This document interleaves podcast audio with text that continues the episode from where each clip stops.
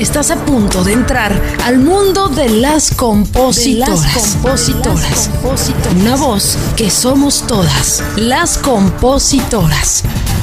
Queridas colegas, bienvenidas a otro episodio más de Las Compositoras, su amiga Erika Vidrio, como siempre abrazándolas, saludándoles y es un honor eh, tener a una mujer tan talentosa el día de hoy con nosotros. Tenía que ser de Jalisco, perdón, perdón, pero no sé, se da una mata artística muy importante por allá en mi tierra y es un gusto tenerla a mi querida Daniela Calvario, mi reina. Gracias por eh, estar en Las Compositoras y por permitirme este espacio. Sé que andas del tingo al tango, pero gracias. No, al contrario, gracias a ti por la oportunidad. Este, ya, ya había visto este, este podcast, eh, me aventé ahí varios y me siento afortunada pues de estar ahora yo, yo aquí platicando contigo. La verdad es que me siento bendecida y aparte, bueno, yo te lo he dicho muchas veces, yo te admiro demasiado, entonces me siento muy feliz de, estar aquí contigo compartiendo.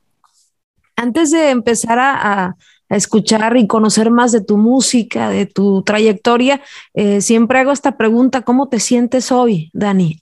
Muy feliz. Creo que nunca, y lo he dicho de días atrás, lo he platicado mucho con la gente que me sigue, nunca me había sentido tan feliz en mi vida como me he sentido en los últimos meses y, y la verdad es que no sé, no sé qué pasó, no sé qué cambió, pero me siento feliz. Tu historia comienza eh, con las redes sociales, ¿no? Eres un artista emergente que precisamente eh, se vuelve viral en las redes sociales, se encuentra en las redes sociales esa plataforma maravillosa eh, que si le dan un buen uso, ¿no? Porque tiene sus lados positivos y muy negativos también, pero platícame cómo inició, ¿no? Este, este, esta maravilla de tu carrera que, que de ahí, de ahí precisamente las redes sociales creció. Pues sí, como tú lo comentas, las redes sociales es un arma de doble filo, ¿no? O las utilizas para bien y te catapultan a lo más arriba que se pueda, o de plano, lo voy a decir abiertamente, o la cagas en algún momento y, te hunden, ¿no? Porque así son las redes sociales y así es la gente, pues sobre todo en Facebook, que, que siento que es como donde más se toman a pecho las cosas. Pero bueno, yo mi sueño desde que tengo memoria siempre fue cantar.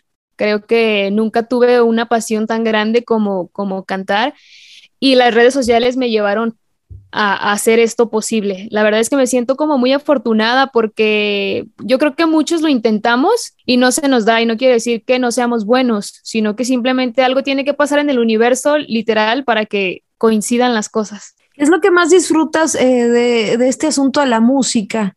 Eh, Dani, ¿y qué es lo que no te gusta o estás aún en esa lucha por aprender, por quizás contenerte? Porque ya lo dijiste, las redes sociales son bastante crudas a veces, ¿no? Y uno tiene que tener una mentalidad eh, muy avanzada para silenciar las voces ¿no? Que no son tan importantes y, para ser consciente de lo que eres, pero llega un momento que es una bola de nieve y, no sabes ni cómo actuar, ¿no? ¿Qué es lo que, más te gusta y lo que no de esta carrera?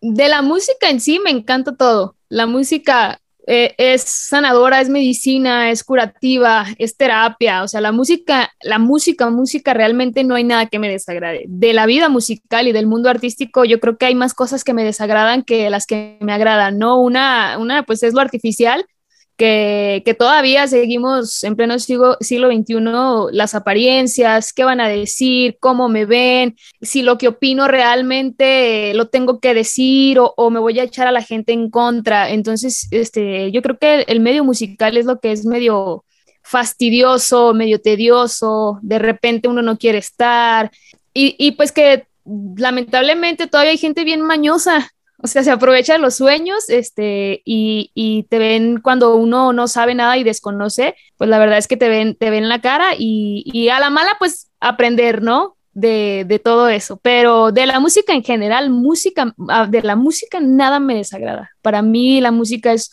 un mundo lleno de oportunidades. Yo recuerdo conocerte con un cover, una canción mía, no recuerdo cuál fue, pero eh, tú, y lo que me impresionó de tu persona como artista, Dani, es que tú igual te avientas una ranchera como una popera, como una bossa nova, o sea, hay una versatilidad eh, en tu capacidad artística. Quiero que me hables de tu música, hacia dónde más te has inclinado y por qué. la verdad es que yo me di a conocer haciendo covers, como tú lo mencionas, este, Borracho de Amor fue, fue la canción, este, que, que con la que muchos me conocieron, no te creas tan importante. Yo me di a conocer haciendo covers del regional mexicano. Este, las versionaba en mi guitarra y las hacía como baladas. Y ya saliendo un poquito de los covers, hablando de mis temas inéditos, me incliné en un momento por el pop, que era lo como lo que la gente, yo creo que hacía pop porque la gente siento que esperaba eso de mí. No por tanto que ya a mí me encanta el pop y yo, o sea, siento que, que la gente esperaba eso y, y, no sé si en algún momento te pasó de tu carrera que, que tú dices, hago lo que quiero o hago lo que la gente espera de escuchar de mí. Y, y no te voy a decir que, que mis discos o mis canciones no me llenan, no, al contrario, me siento muy orgullosa de todo lo que he hecho, pero llegó un momento en el que dije, ¿por qué no me siento contenta? ¿Por qué no puedo escuchar mis propios discos? Porque me pasaba, ¿eh? que yo estaba, ponía uno de mis discos y luego le cambiaba la canción y le cambiaba. Y yo decía, ¿por qué no puedo tener un disco en el cual no quite ninguna canción? O sea, ¿por qué no puedo escuchar mis propias canciones? Y después llegó el disco de todos míos, que es mi tercer, bueno, es un EP con raperos que ahí fue donde dije, no, es que esto me gusta yo tengo que hacer esto porque esto es lo que me llena y la gente que se quede, pues bueno, y la gente que se vaya, pues ni modo, no, no, no vengo aquí a complacer a todo el mundo.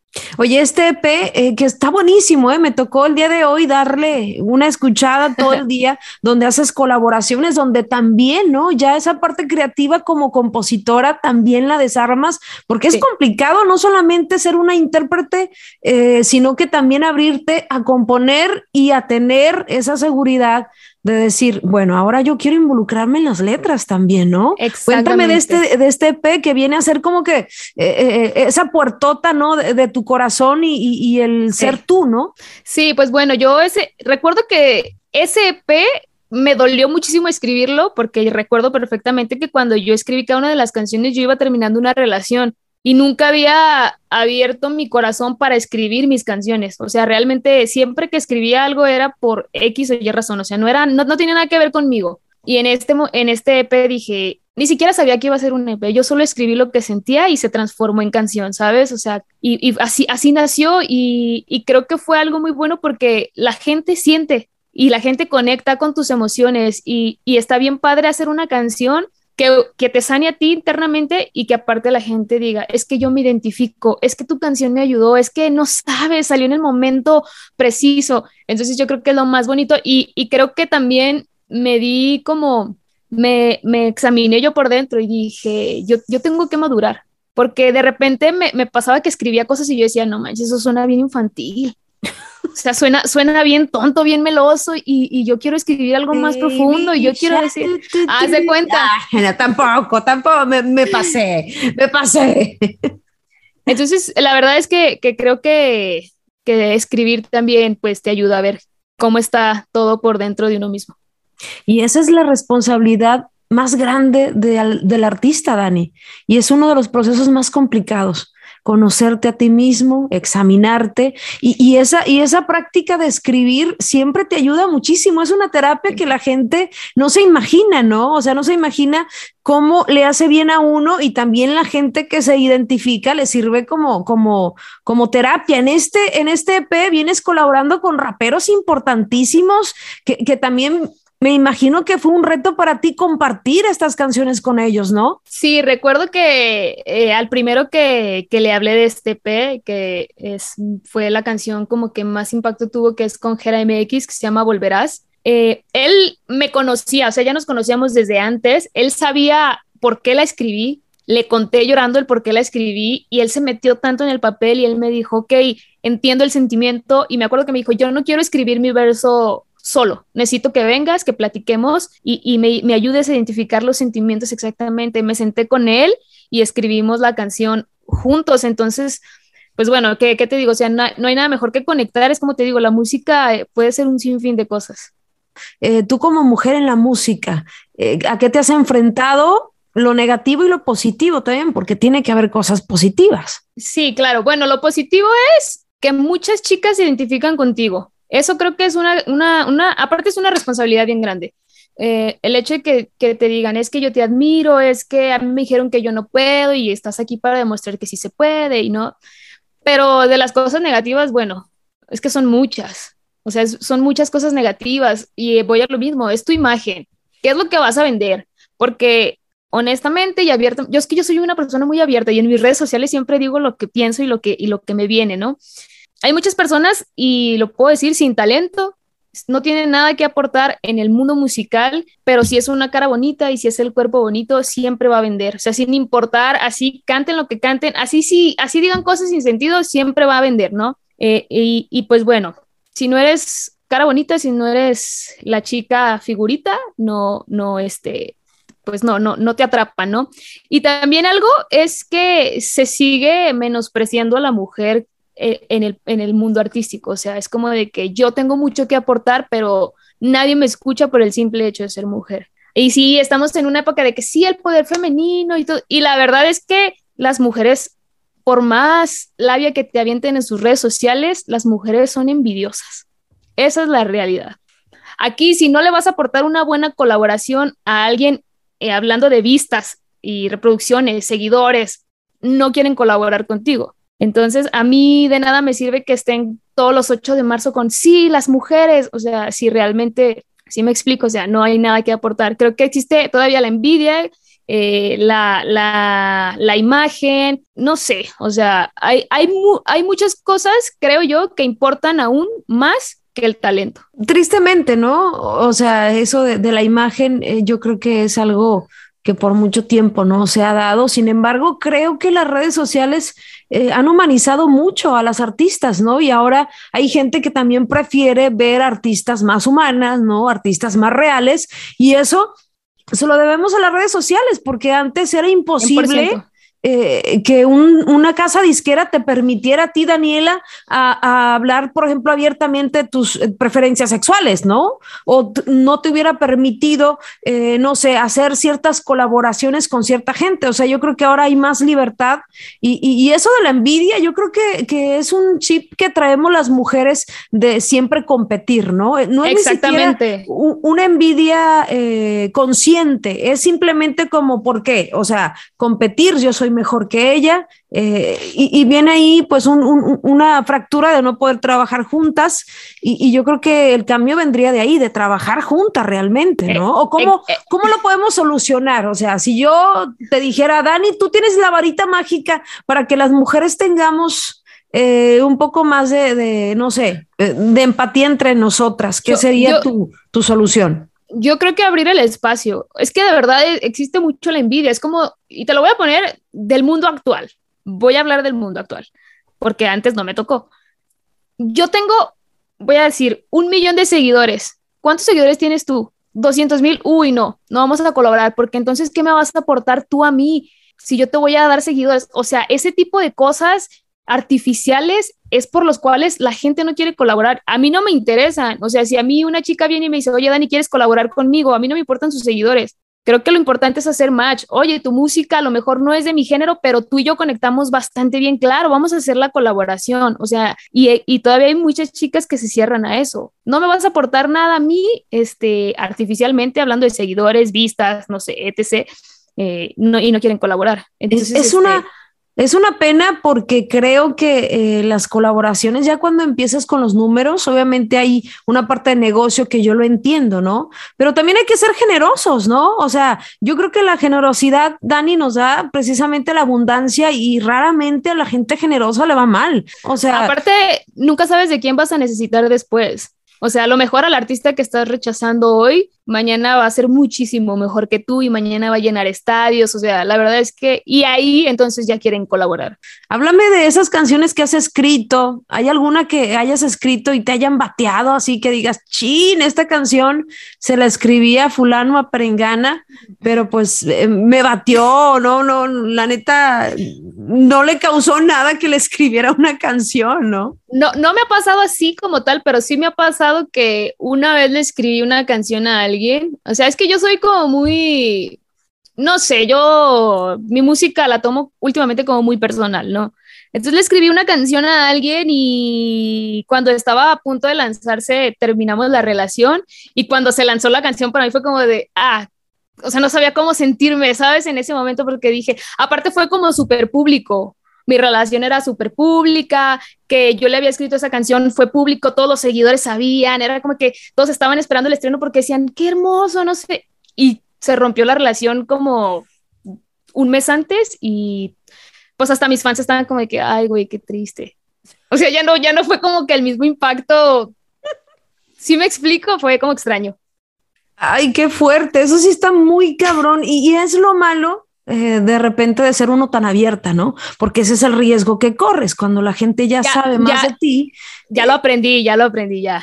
En Ahora, ¿cómo te manejas? Un poquito más, más, reservada. Sí, ya, ya. Aparte es que, ¿sabes qué? La gente, o sea, yo sé que hay, hay, mucha gente que te quiere y mucha gente que no, pero sí tienden mucho a, a meterse o creen, se creen con el derecho de saber y, y, tienen que entender, bueno, mi punto de vista como, no, no sé cómo decirlo, pero como la artista es, si yo les comparto algo es porque decido y quiero hacerlo, pero lo que no comparto lo tienen que respetar. O sea, no tienen derecho ni a saber por qué terminamos, qué pasó, quién le hizo, o sea, nada.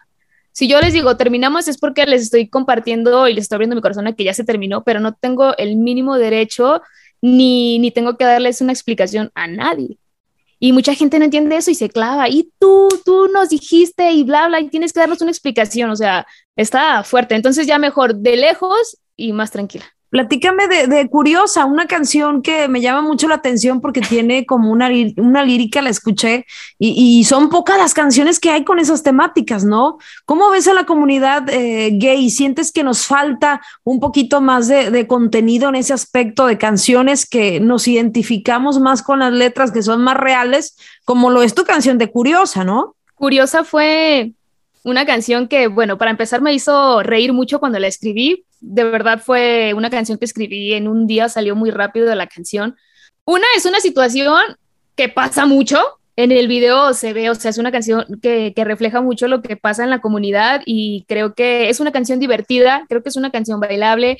Eh, los comentarios, todos los comentarios han sido positivos, nadie me ha criticado, nadie me ha dicho, oye, eso es mentira. No, o sea, los comentarios, la verdad, son muy divertidos, a la gente le gustó mucho. La gente me agradeció mucho el haber escrito una canción así, porque siempre me preguntaban, ¿y esto es real?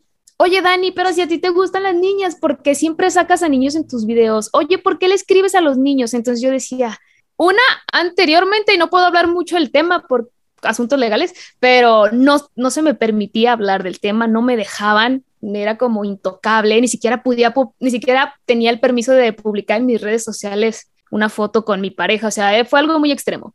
Este, entonces no, no se me permitía tocar mucho el tema de mis preferencias sexuales eh, en mis redes sociales, mucho menos en mi música. Y Pero eso, eso ¿quién te, lo, ¿quién te lo bloqueaba? ¿La disquera, las personas que te manejaban? Personas con las que trabajaba y que quizás su método de aconsejarme era, sabes que esto va a frenar tu carrera, esto te va a perjudicar. Nunca me lo dijeron como, o sea, como exactamente, ¿sabes qué? La estás cagando o estás haciendo mal o a nosotros no nos interesa eso. No, siempre me, me, lo manejaban como, es que esto te va a perjudicar, va a frenar tu carrera, ¿qué va a decir la gente? Cuando quieran firmar un contrato grande contigo no se va a poder porque pues eres abiertamente, no sé, lesbiana. Entonces para mí era como, me, me frenaba, me, me dolía, me, o sea, me sentía incómoda y bueno, yo recuerdo una vez que fue cuando ya la, la ahora sí que la, la, gota que derramó el vaso, ¿no? Yo subí en ese entonces una foto con mi pareja dándole un beso y no, hombre, se hizo un alboroto. O sea, a pesar de que la gente, y, eh, o sea, honestamente yo lo digo, más de la mitad de mi público es gay.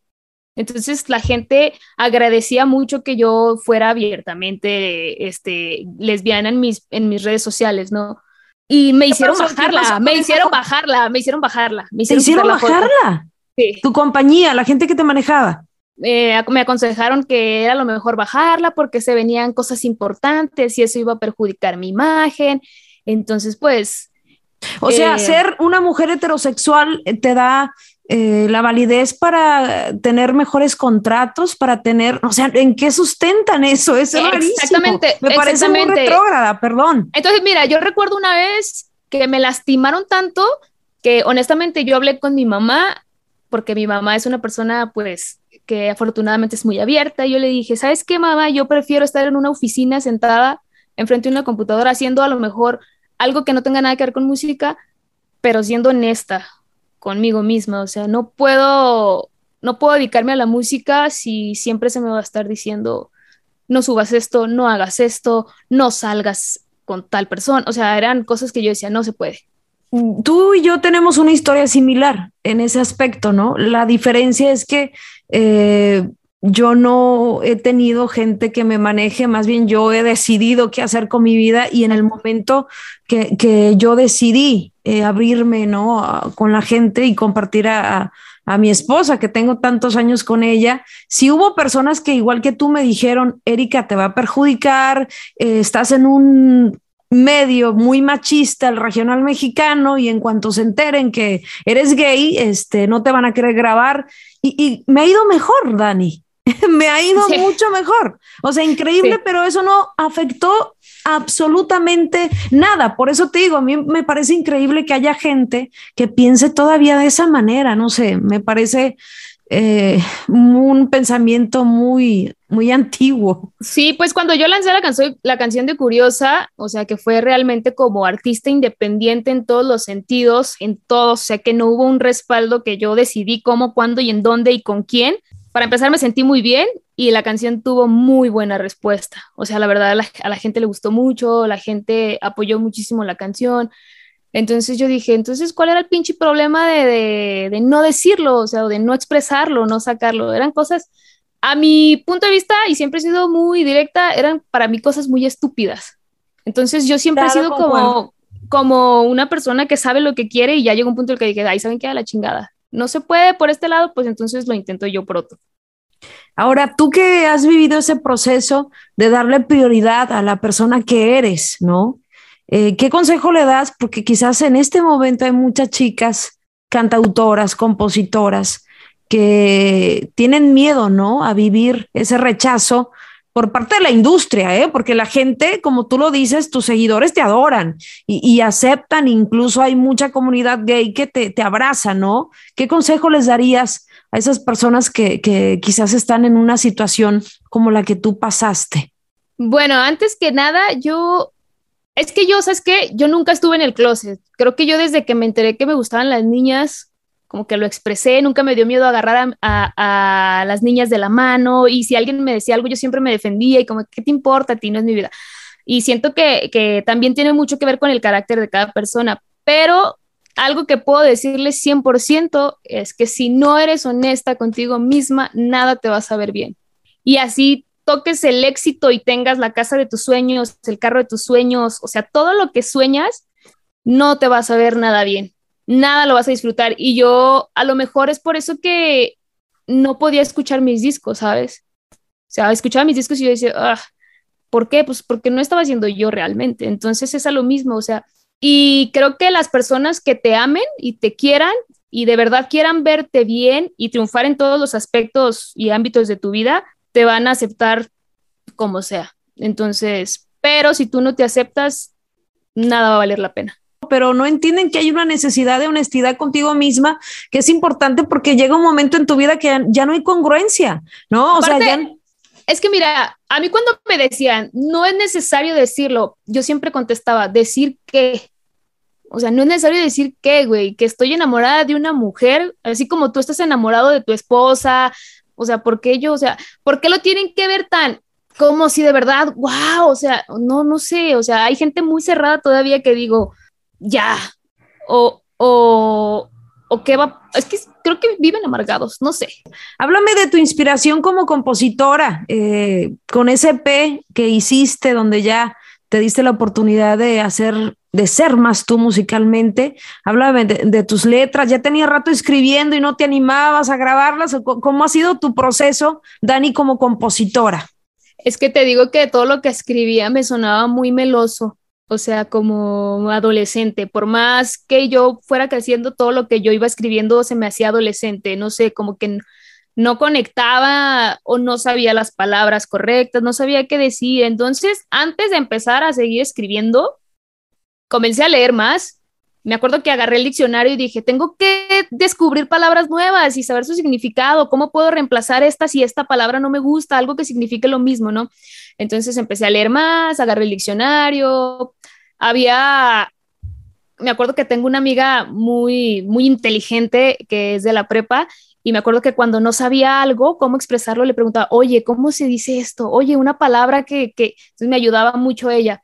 Y, y bueno, bueno, me tuvieron que romper el corazón para, para estar en mi cuarto, tirarme, llorar, empezar a escribir, porque literal ni siquiera eran canciones, solo escribí y escribí y escribí hasta que dije, mm, bueno, del dolor tiene que salir algo bueno y lo transformé en arte. Siempre digo que el dolor se transforma en arte y salieron esas canciones que las escucho sin quitarlas, ¿sabes? Ahora que ya te sientes eh, más cómoda, ¿no? En ti misma, eh, en todo sentido musical, como persona, eh, ¿cómo quieres quedarte en la historia de la música, Dani? Mira que yo me había enfocado tanto en mi música que se me olvidó que la parte de escribir, a lo mejor alguna persona que te escucha una canción y dice, yo quiero grabar esa canción. Jamás me había pasado hasta esta ocasión que, que tengo amigos que cantan y que les enseñé un par de canciones mías y me dijeron, por favor, déjame, déjame meterla a mi disco, déjame. Entonces para mí eso fue como, no puedo creer que estoy solta, porque sueltas un pedazo de tu corazón. O sea, la verdad, cada canción que escribes es un pedacito de ti y lleva algo de ti, entonces lo tienes que, que soltar para que otra persona interprete esos sentimientos. Y, y yo honestamente no, no me veo como un artista, honestamente, con muchos premios, ni con los millones, ni con nada, nunca ha sido mi objetivo. Eh, soy muy feliz haciendo lo que hago y creo que lo único que quiero es que cuando una chica se suba a un escenario y tenga miedo diga, ah, pero es que Dani, Dani pudo, yo puedo, ¿sabes? Ese es mi objetivo motivar, ¿no? Yo creo que hay mucha gente que te sigue a la cual motivas y tú ni siquiera te das cuenta, ¿no? De todo el lado positivo que has eh, levantado en esas personas, sobre todo porque has sido muy valiente y has defendido tu verdad, Dani. Yo creo que ese, ese es el mayor éxito de cualquier ser humano porque es precisamente lo que te hace feliz y lo que te hace eh, una persona plena, ¿no? Te agradezco, mi Dani, esta charla eh, con las compositoras. Siempre te aprendemos y de nuevo felicidades por, por esa valentía y por defender tu verdad. Platícame ya para cerrar qué es lo que viene, en qué andas, mujer metida. Pues sí, ya el, el 10 de febrero se estrena mi nueva canción que se llama Navegantes. Es una canción que escribí, honestamente ni siquiera sé por qué la escribí, nunca me ha sucedido pero me nació, la escribí desde el año pasado, estaba esa canción, no la podía grabar, no, o sea, pasaron muchas cosas y siento que por algo pasan las cosas. Hoy ya está aquí, el 10 de febrero la vamos a poder escuchar en las plataformas digitales, pues me siento muy feliz y muy contenta y sigo trabajando, escribiendo y mejorando. Te agradezco, mi Dani, esta charla con las compositoras. Dios te bendiga y espero pronto escribir contigo, ya que estás ya en un plan muy serio de compositora. ¿no? Eh, hay, que, hay que escribir pronto juntas para compartir eh, alguna rolita eh, interesante. Sí, yo encantada. Yo me sentiría muy orgullosa de poder escribir algo contigo. Te admiro mucho, gracias por el tiempo, gracias por el espacio. La verdad es que me siento muy, muy feliz de, de haber compartido pues este ratito contigo. Gracias por escucharnos. Te esperamos el próximo jueves en otro episodio más de Las Compositoras, una voz que somos todas. Recuerda seguirnos en nuestras redes sociales como Las Compositoras y darle seguir a nuestro perfil para tener más visibilidad en este podcast.